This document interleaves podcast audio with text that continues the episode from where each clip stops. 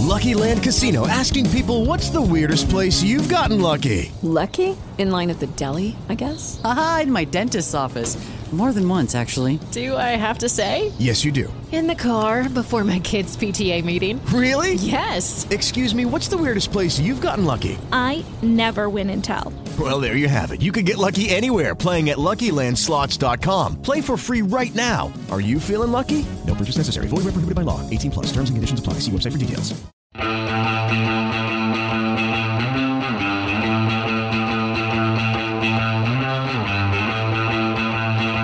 Las cápsulas de esto también es política con Mario Girón y Miguel Rodríguez.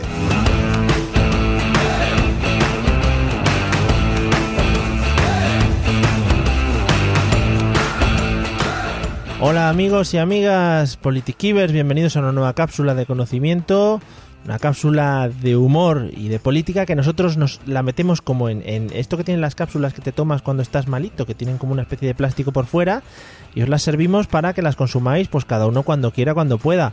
Evidentemente tampoco vayáis a consultarlo al farmacéutico porque os va a tratar de locos y para eso ya pues tenemos muchos en nuestro país y en países colindantes. ¿Qué tal Miguel? ¿Cómo estás? Pues un poco, o sea, muy sorprendido gratamente por tu introducción magnífica, es decir, Sí. que es la, la mejor hasta este momento. Es la mejor de este episodio, ¿no? Por lo menos. la mejor, por lo menos, de esta cápsula, sí. Y, Ah. oye, pues enhor- mi enhorabuena. Eh, Oye, pues muchas gracias. Eh, la presentaremos a los, los Oscar de las presentaciones, ¿no? Sí, ah, ¿cómo se llaman esos premios? Los presenters. Los presenters, sí, auditive en in the world. And we are the children. En fin, amigos, hoy es una cápsula de esas que me gustan porque vamos a tratar conceptos que nos van a ayudar a entender cosas de las que muchas veces Miguel habla y todos asentimos con la cabeza y Sí. decimos, oh yeah, oh y, yeah. a, y a veces Miguel tampoco lo entiende. Por eso mismo. Entonces, vamos a sentar una serie de conceptos hoy que nos van a servir para entender todo lo que hemos pasado o que cosas que hemos hablado y de cosas que hablaremos en el futuro. ¿Es así? Es así. Eh, aparte Oye. que también recogemos un poco aquella sugerencia que recibimos, eh, no recuerdo de quién, pero creo que fue un telegramer. Creo de que fue aprovech- Carlos Sogor. Carlos Sí, Sogor. sí. Eh, también pues para aprovechar estos eh, estas cápsulas para un poco abrir este mundo de la política que a veces parece tan oscuro y tan tan raro un poco a los que a los que saben menos que bueno que, todos empezamos sabiendo nada pero poco a Sí. poco oye fíjate nos hemos hecho ahí en el top de, de iTunes eh Sí, estamos sí, ahí Está, está Iñaki Gabilondo que está temblando ya. no me, ha dicho. no me extrañe de hecho en breve le fichamos si quiere Sí, si, si queremos nosotros, claro claro. claro bueno No se pase. Bueno. vale vale Pues nada, ¿qué concepto vamos a tocar en la cápsula de hoy? Bueno, y vamos a empezar mm, con. Bueno, vamos a empezar. Vamos a hablar de algo bastante básico, pero que es verdad que no siempre se entiende, que es un poco las diferencias de los diferentes sistemas de gobierno. Eh, muchas veces hablamos, pues, de, de democracias, de dictaduras, de monarquías, de repúblicas, de sistemas parlamentarios, etcétera. Y bueno, pues a ver, normalmente damos por hecho que sabemos lo que son, pero es verdad que a veces pues nos, pre- nos, nos eh, llegan eh, pues algunos mensajes, sobre todo por Facebook, preguntándonos exactamente cuáles son las diferencias o, o por qué es una cosa y no la otra. Entonces, Es- O damos, claro, es eso, o damos por hecho que sabemos lo que son, o todo lo intentamos equiparar al sistema que conocemos nosotros realmente, y, y- y muchas veces trae muchas diferencias. O sea, yo me he dado, dado cuenta, por- dando cuenta, por ejemplo, cuando hemos ido hablando de las diferentes elecciones de los diferentes países. claro, ya no solo las diferencias que haya eh, entre sistemas, sino que dentro de un mismo sistema, eh, o sea, por ejemplo, dos países pueden compartir el mismo sistema y tener aún así diferencias. Hay, eh, con lo cual, bueno, vamos a empezar por lo general y según vayamos necesitando en los capítulos o cápsulas eh, siguientes, pues podremos dar más detalles de cada Vale. uno. Entonces, primero hay que tener eh, claro que dividimos, este- cuando hablamos de sistemas de gobierno, hablamos en tres niveles diferentes. El primer nivel es aquello que es aquel en el que diferenciamos una democracia de una dictadura. Son cosas diferentes, es decir, pues se puede dar dentro de una democracia se pueden dar unos sistemas y esos mismos sistemas se pueden dar en una dictadura, solo que mm, digamos de manera cambiada, pero Con son otros metoditos. Claro. Eh, hay que recordar que bueno, en, en ciencia política normalmente para, fa- eh, para facilitar la comprensión se suele dividir en cuatro niveles. Democracias completas, que es lo que podría ser, por ejemplo, los países de, de la Unión Europea, Estados Unidos, Canadá, etcétera. Eh, después están los países considerados democracias con algunas características dictatoriales. Por ejemplo, en este grupo entraría un país como Rusia o Irán. Y eh, luego estaría el cuarto grupo que serían las dictaduras completas, que bueno, más o menos todos nos hacemos una idea de lo que viene a ser una dictadura. Sí, aunque, Este es- este no, es- aunque no lo hayamos vivido, pero muchos eh, dan cuenta de como que sí. Bueno, esta Claro. es mi aportación el día de hoy. Eh, pues muchas gracias. Eh, luego, ese sería el primer nivel, distinguir a un país de si es democrático o si no lo es. El segundo nivel, que cuando se dice que el sistema o el- el- la forma de Estado de un país es o una república o una monarquía. Existe un tercer nivel que es una teocracia, como puede ser por ejemplo Irán o el Vaticano, Sí. donde no es, eh, digamos, es tiene características de un reinado, pero no es estrictamente un rey, eh, sino que es por cuestiones de, de religión. Pero bueno, básicamente en los países occidentales tenemos o repúblicas, eh, aquellas en las que el jefe del Estado es eh, rotativo y es eh, electivo, y eh, las monarquías, pues como la nuestra, que bien sabemos cómo funciona, en la cual pues el, el encargo de jefe de Estado está en una eh, en manos de una familia que va pasando de, de padres a hijos. Una familia muy momento. estable además ya y está muy arraigada y muy campechana. Sí, generalmente los países que quedamos, digo quedamos porque el nuestro lo es, que quedamos como monarquías, eh, tenemos una larga tradición de monarquías. mm, Vamos, no, no recuerdo yo ningún caso que se haya pasado de una república a una monarquía por lo que fuera. No, lo- no lo veo. No, no está, no está muy claro, ¿no? ¿Vale? Eso en realidad es eh, eh, simplemente el, pa- el papel o el, el cómo se elige al jefe del Estado. Pero el sistema de gobierno realmente en sí se eh, existen tres conocidos, que son el sistema parlamentario, el sistema presidencialista y el sistema semipresidencialista, que es de lo que vamos a hablar un poquito en la cápsula. Eh, un sistema, vamos a empezar por el nuestro, que es un sistema parlamentario. Un sistema parlamentario es todo aquel en el que el gobierno es elegido por el Parlamento Mm. por, un- por el Parlamento al completo o por una parte del Parlamento, como es nuestro caso, por ejemplo. Es decir, en las elecciones, lo que nosotros votamos, esto es algo que siem- nunca me cansaré de repetir, nosotros no votamos al presidente del gobierno, por mucho que nos quieran hacer creer que es así, nosotros votamos representantes. Claro. En nuestro caso, diputados y senadores, votamos a los partidos políticos y esos eh, representantes elegirán a quién va a ser el presidente del gobierno. Bueno, presidente del gobierno es como lo llamamos nosotros, el término general es primer ministro.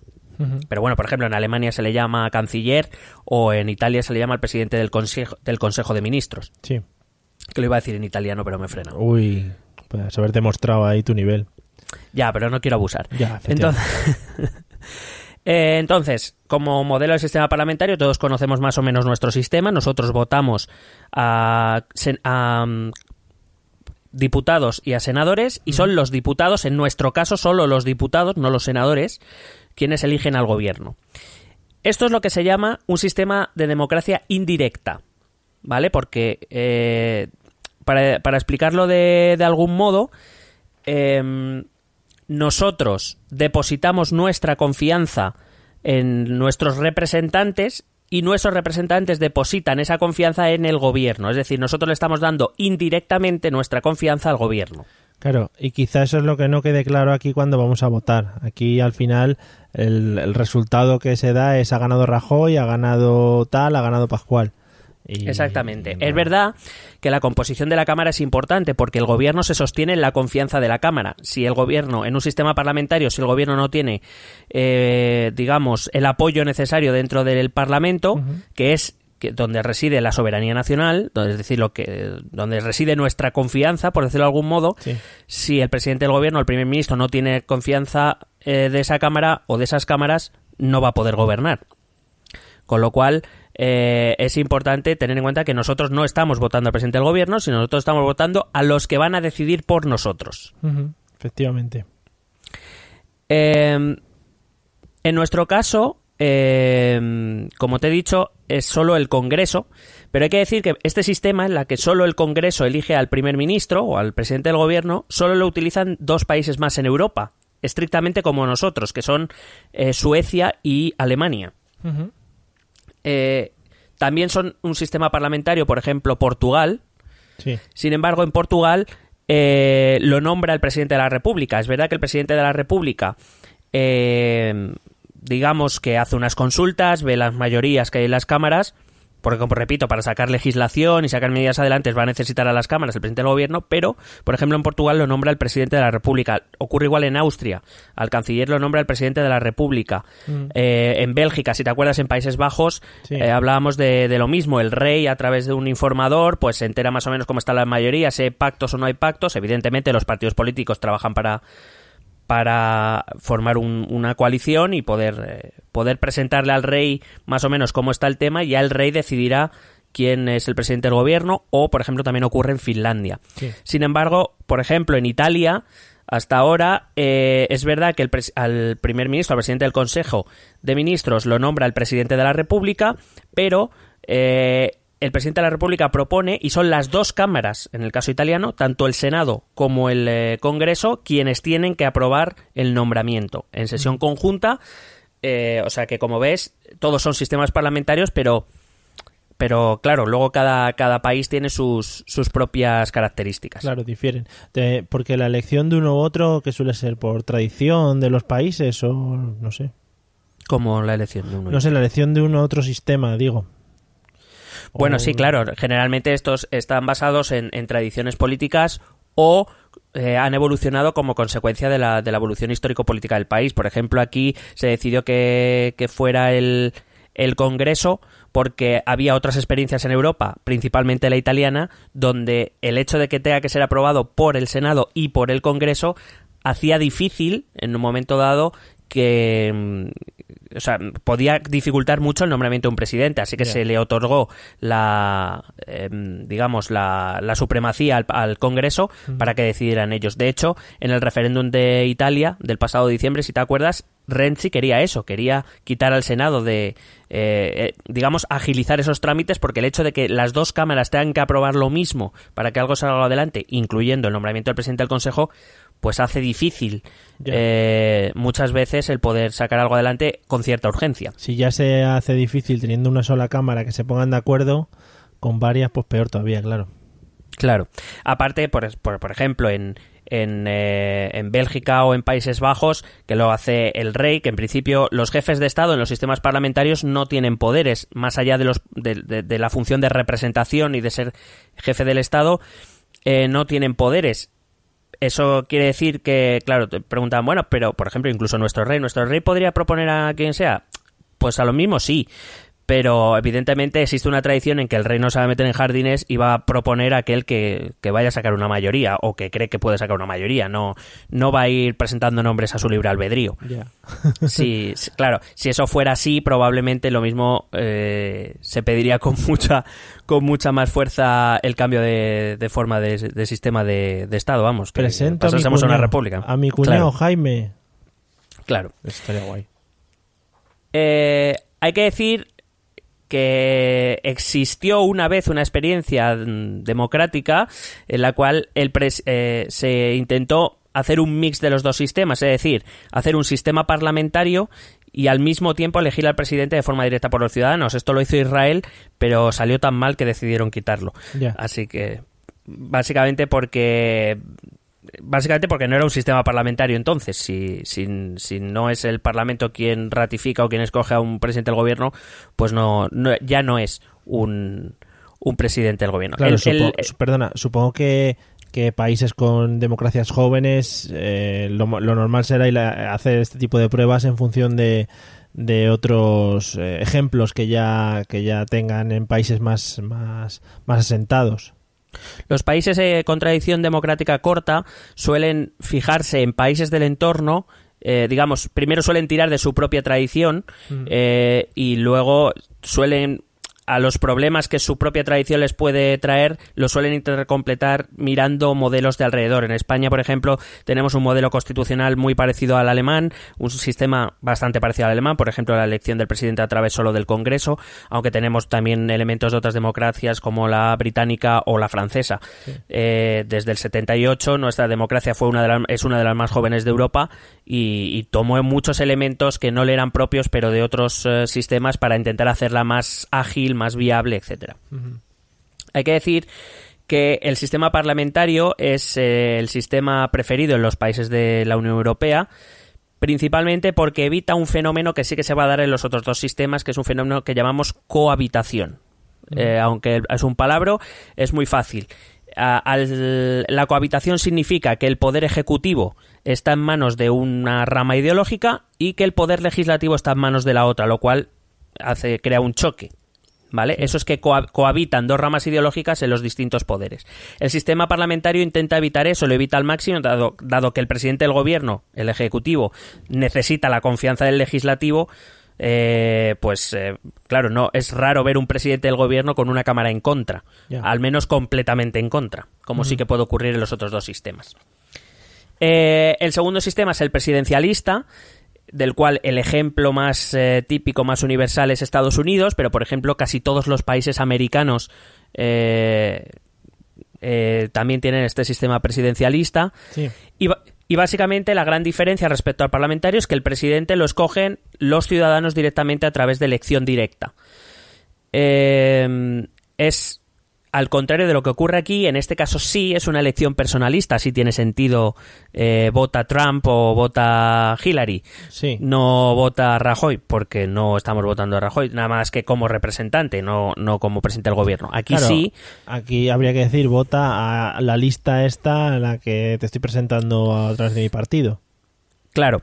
Eh, además, o sea, con este sistema, dado que las cámaras, voy a poner el ejemplo de Estados Unidos, que como hemos hablado aquí, pues más o menos, quizás nuestros oyentes ya más o menos lo tengan claro, está el legislativo, que son el Congreso y el Senado, y luego está el Ejecutivo, que es el presidente de los Estados Unidos.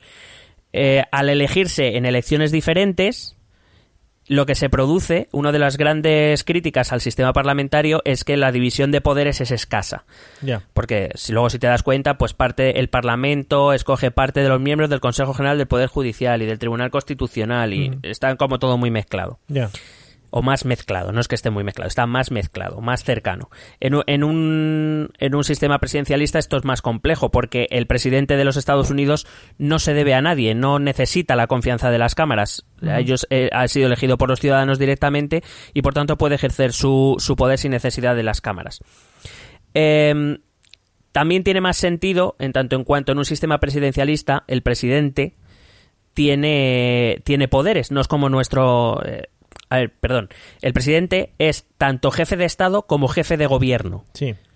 Aquí nosotros tenemos, en los sistemas parlamentarios existen dos figuras, el jefe del Estado y el jefe de- y el primer ministro. En los sistemas presidencialistas eh, se reúnen las dos figuras en una. Por ejemplo, el presidente de los Estados Unidos es tanto jefe de Estado como jefe de gobierno. Eh, entonces, em, con lo que se consigue es una mayor separación de, de poderes como, como te venía diciendo y que el, en este caso el jefe del Estado no es como nuestro jefe del Estado. Nuestro jefe de Estado no tiene poder ninguno. Vamos, ni... Sin Sí. embargo, en un sistema presidencialista el presidente tiene poderes. Principalmente en estos sistemas suele tener mucha mano en política exterior y en política de defensa. Es donde más suelen ten- reunir los poderes, aunque tienen otros como el poder de veto, etcétera. Dependiendo del país tendrá más o menos. Hombre, aquí cuando hablan del rey también a veces nos intentan vender que, bueno, en cuanto a política exterior es un buen embajador del país y tal, pero claro, no puede No, hacer pero, más que... pero él, Sí, no, sí. no, él no tiene poder ninguno. Es decir, cuando el rey viaja, por ejemplo, a Arabia Saudí, el rey no viaja porque él quiera, ¿eh? El rey viaja porque el gobierno le manda a viajar. viajar. Él no tiene ningún poder de decisión. Eh, de hecho, él firma, eh, como jefe de Estado, firma, por ejemplo, toda la legislación que sale del Parlamento, pero es obligación de vida. Ya. O sea, no, lo, lo tiene que firmar sí o sí, y si no lo firma, ya veremos dónde acaba. Eh, Me refiero que aquí el, y todos los discursos que da, por ejemplo, son están eh, controlados por el gobierno. Vale. Es decir, aquí el rey no tiene ningún poder. tiene el poder de representar a la nación, por eso se le envía a Arabia Saudí, por eso cuando hay intereses comerciales se le envía para que ahí salude al, al emir de no sé dónde y... Y por ejemplo le mandaron en defensa de, de Zapatero para decir, ¿por qué no te callas? eh, claro, Pues eh, iba de guardaespaldas. claro, él, él es el malote. Eh, pero, pero básicamente no, no tiene ningún poder. Un presidente en una república o en un país eh, presidencialista, bueno, sí, en una república, porque no puede haber otro, eh, en una república presidencialista, el, el- el presidente del gobierno y a la vez que jefe del Estado sí que tiene poderes. Ok. Eh, hay que decir que, en que al contrario de lo que pasa en los sistemas parlamentarios, efectivamente esto consigue una mayor división de poderes, pero en el lado negativo tiene la alta posibilidad de cohabitación. Es decir, que el poder legislativo esté en manos de una rama ideológica o que eh, y que el ejecutivo esté en la otra, o incluso tiene otro peligro, que es que todo esté en manos de la misma rama ideológica, lo cual pues eh, prácticamente impide al otro ala poder actuar. Por ejemplo, es lo que está pasando ahora en Estados Unidos, que las dos cámaras están en manos de los republicanos y el presidente republicano. Si no va bien, es porque el presidente va un poco a su puta bola. Eh, así, ¿Qué es el caso? resumiendo. Em, el tercer sistema es el semipresidencialista, que también lo conocemos. A lo mejor no sé si lo habré dicho alguna vez, pero es el sistema de Francia. El caso más típico es el de Francia. Em, este, este sistema, digamos, es un mix de los dos que ya hemos explicado, del parlamentario y del, y del presidencialista. Es bastante flexible y además es un sistema que es mucho más fácil de cambiar que los otros dos, porque solo hay que darle, si lo quieres un poco más parlamentario o si lo quieres un poco más republicanista, o sea, eh, presidencialista, solo tienes que hacer retoques. No es como si quieres pasar de un sistema parlamentario a un sistema eh, presidencialista que tienes que cambiarlo todo prácticamente. Eh, entonces, claro, dentro de estos sistemas, pues los hay que se acercan más al parlamentarismo, los hay que se acercan más al presidencialismo. El caso de Francia, por ejemplo, es bastante, eh, bastante intermedio, está, está en un punto bastante medio. Eh, por ejemplo, se parece al sistema parlamentario en que tiene dos figuras diferenciadas. Tiene el presidente del el primer ministro, perdón, que es el jefe del gobierno, y el presidente de la república, que es el, el jefe del Estado. ¿Vale? Vale. se parece al presidencialista en que el jefe del Estado sí tiene poderes, mientras que en un parlamentario no. Eh, por otro lado, eh, se parece al parlamentario en que, sobre todo, en como te he dicho, en política interior, el, par- el- el Parlamento sí que tiene, sí que el gobierno necesita la ayuda del Parlamento para poder sacar cosas adelante Sí. muy parecido al parlamentario. Eh, se parece al presidencialista en que es también eh, bastante posible que exista el fenómeno de la cohabitación. Veremos cuando sean las legislativas en Francia si no ocurre este sistema en el cual tenemos a Emmanuel Macron como presidente de la República. Veremos si no sale una mayoría que no sea de su partido en, eh, en el eh, Parlamento, en la, en la Asamblea, y entonces veremos cómo se gobierna. El problema de la cohabitación, tanto en un sistema presidencialista como en un semipresidencialista, es eso, que al chocar dos ramas ideológicas que controlan dos poderes, pues lo que puede llevar eh, es a, a la paralización del gobierno, a que no se haga nada, básicamente, si no hay, si no hay acuerdos.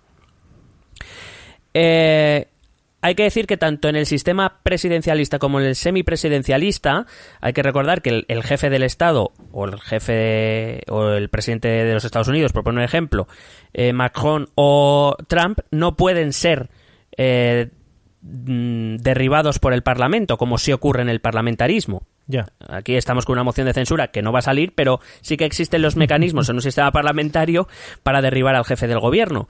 En una en, en el semipresidencialismo, en el presidencialismo no es posible porque las figuras, estas figuras han sido elegidas directamente por la gente, por los ciudadanos, con lo cual no hay sistema posible salvo uno que vete tú a saber si no veremos pronto en Estados Unidos, que se llama impeachment. Sí. Nos suena. El, impeach- el impeachment básicamente es una investigación que lleva al poder legislativo sobre el ejecutivo, sobre el presidente, para ver si ha hecho algo ilegal. Es decir, tiene que ser algo ilegal. Si encuentran que es ilegal, entonces sí las cámaras pueden votar para, a- para destituir al presidente, pero solo después de una investigación que deje blanco sobre negro que ha hecho el presidente ha hecho algo ilegal. Si no, el presidente no, no puede ser derribado por el poder legislativo. En este caso, en Estados Unidos, sería el vicepresidente luego el que coge el, el mando del país. En el caso de Estados Unidos, efectivamente, se quedaría el vicepresidente. En el caso de Francia, por poner un ejemplo, se convocarían elecciones nuevas. Claro, que igual tiene más sentido, ¿no? Bueno, depende del, del sistema. Por ejemplo, cuando se hace campaña presidencial, se, se- ya se sabe- conoce las reglas del país y, se- y, de hecho la candidatura es Trump-Pence, no Claro. es Trump solo, en realidad. Se está se votando a la pareja, Que se le da mucha importancia al vicepresidente en ese caso. claro. Vale. Y, y, bueno, pues básicamente eso, eh, resumiendo, pues recordar que no todos los países con un sistema parlamentario son democráticos, como por ejemplo, o no completamente democráticos, como por ejemplo Rusia, o eh, yo que sé, por ejemplo, eh, Marruecos es una monarquía, eh, es- es- tiene un rey, tiene un parlamento, pero no es considerado una democracia. O sea que eh, que veamos las diferencias entre qué es una democracia y qué no lo es, qué es un sistema republicano y qué es un sistema monárquico o, teocrático, y luego qué es un sistema parlamentario, un sistema presidencialista, un sistema presidencialista. Espero que más o menos haya quedado claro. Eso es. Y no hagáis caso a lo que os digan por ahí. eh, venís a nosotros a que os lo confirmemos. Y decimos, soy presidencialista, no sé qué. ¿Vale? Correcto. Pero todo el mundo, o sea, si tu tío o tu cuñado tiene un problema, viene aquí y le decimos, eh, ahí, eh, republicano. Claro. Y Vale. le digo, tú, eh, democrático. Pero sin mirar, además. Sí, sí. Le digo, Palabras eh, random. eh, eh, presidencialista. Vale. Y a, mí- y a lo mejor me dice, no, si te he preguntado qué quiere de cenar, ¿sabes? Bueno, pues que se calle la boca, que no pregunte tantas cosas. Venga. Eh, va- ha quedado todo súper claro. Iremos ampliando, pues según vayamos viendo eh, necesidades de conocimiento que tengamos y, y, pues como siempre os decimos, si, si queréis eh, que indaguemos más o que investiguemos más en algún tema o que profundicemos más en algún tema, nos lo comentáis. Y pues en, en estas cápsulas que de vez en cuando no hablamos de cosas de actualidad, eh, de actualidad rabiante, que no radiante, pues, pues podemos, podemos comentarlo también, ¿no? Venga, rabiante. Bueno, pues ala, nos vamos eh, porque el hambre está aumentando entre alguno de los dos que estamos hablando ahora al micrófono. Así que nos vemos en el próximo episodio. Hasta luego. Mi hambre es dictatorial, besete.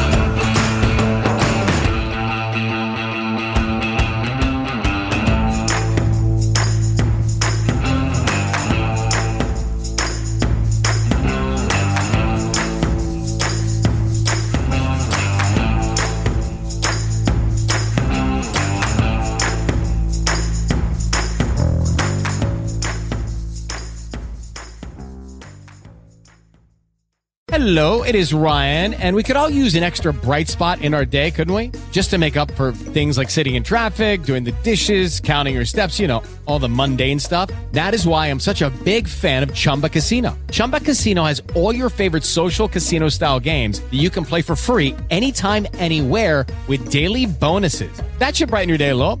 Actually, a lot. So sign up now at chumbacasino.com. That's chumbacasino.com. No purchase necessary. Group. Void were prohibited by law. See terms and conditions. 18 plus.